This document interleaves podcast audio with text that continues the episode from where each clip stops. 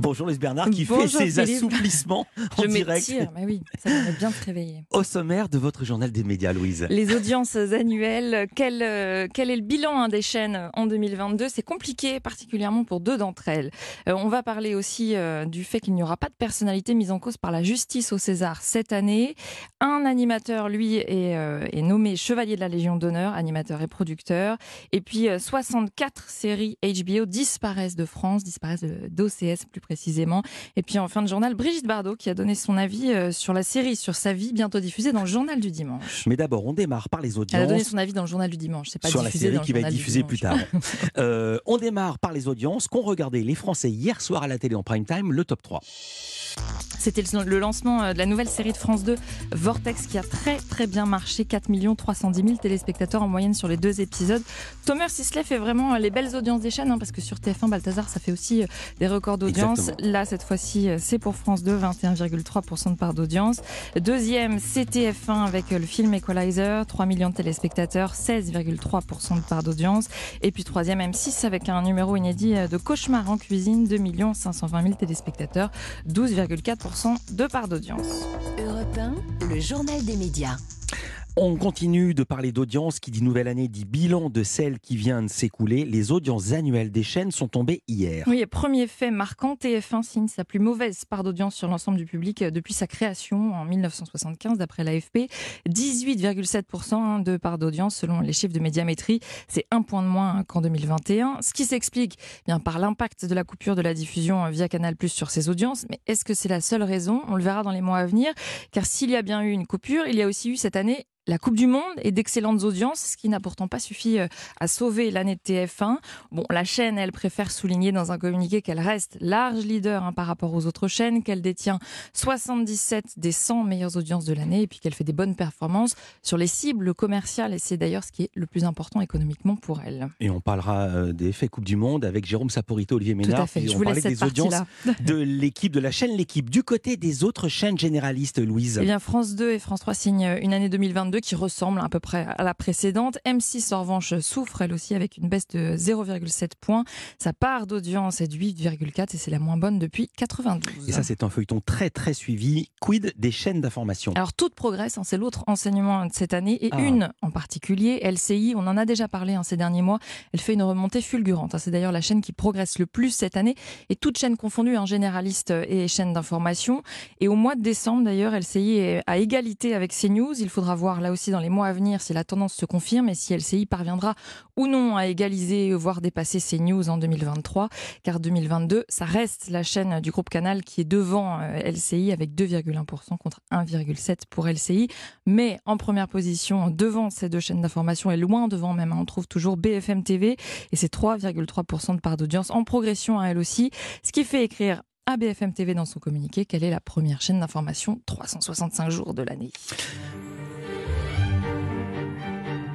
Vous avez peut-être reconnu cette virgule sonore, une actualité qui concerne les Césars. L'Académie annonce que toute personne mise en cause par la justice pour des faits de violence n'aura pas sa place à la cérémonie le mois prochain. Par respect pour les victimes, même présumées en cas de mise en examen ou de condamnation non définitive, il a été décidé de ne pas mettre en lumière des personnes qui seraient mises en cause par la justice pour des faits de violence. Fin de citation. Voilà ce qu'il est écrit hein, dans un communiqué de l'Académie euh, envoyé hier.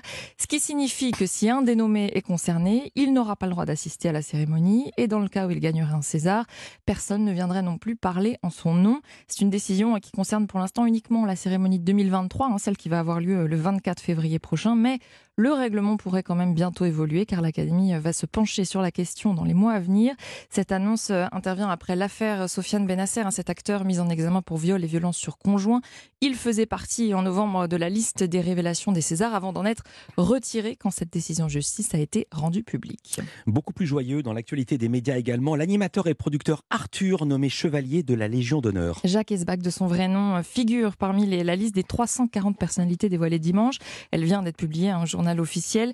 Un immense honneur pour Arthur, ce sont ses mots. Il a réagi euh, à la nouvelle sur son compte Instagram en indiquant Je n'oublierai jamais ce que la France a fait pour moi. La France a changé mon destin. Une France qui m'a tant appris, tant donné, à laquelle j'essaie de rendre chaque jour un peu plus. Merci. Et puis il a détaillé en légende d'une photo de lui enfant son parcours. Il rappelle être né à Casablanca en 66. En 67, pendant la guerre des six jours, ma famille a quitté le Maroc en 24 heures sans rien. Nous avons été accueillis en France, à Massy. J'y ai passé mon enfance. L'école, le centre aéré, les activités artistiques, sportives et éducatives étaient disponibles gratuitement pour tous.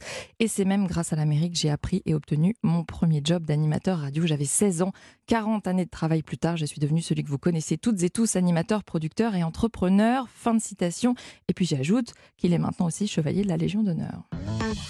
De nombreuses séries indisponibles en France après la fin d'un accord entre l'américain HBO et le français OCS. Oui, si vous êtes amateur de séries, vous connaissez forcément l'identité sonore et visuelle du HBO qui se lance en début de chaque épisode.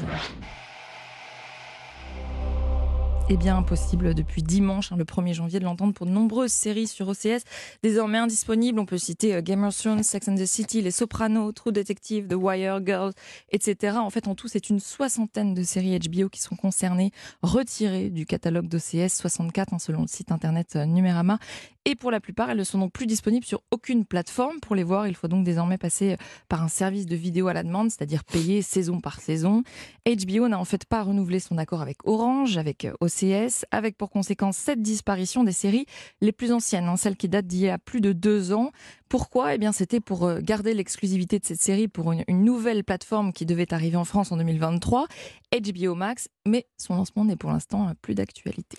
Et puis on termine ce journal avec une autre actualité série. Brigitte Bardot s'est exprimée pour la première fois sur celle qui va être consacrée à sa vie, une série bientôt diffusée sur France 2. Oui, une mini-série qui est prévue euh, en 2023, six épisodes de 52 minutes, ce qui ne semble pas être au goût de Brigitte Bardot. C'est ce qui ressort d'une interview avec le journal du dimanche. L'hebdomadaire lui a demandé si la production l'avait contacté.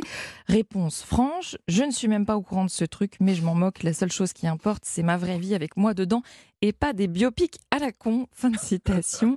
Alors que sait-on de ce biopic à la con, non, de cette série que le tournage a, lieu avant, a eu lieu avant l'été en mai et en juin entre Paris et Saint-Tropez, que c'est une jeune actrice inconnue du grand public hein, qui a été choisie euh, pour le rôle de Brigitte Bardot, Juliane Nunez. Il y a une photo qui a été euh, d'ailleurs partagée, vous pouvez aller voir sur Internet.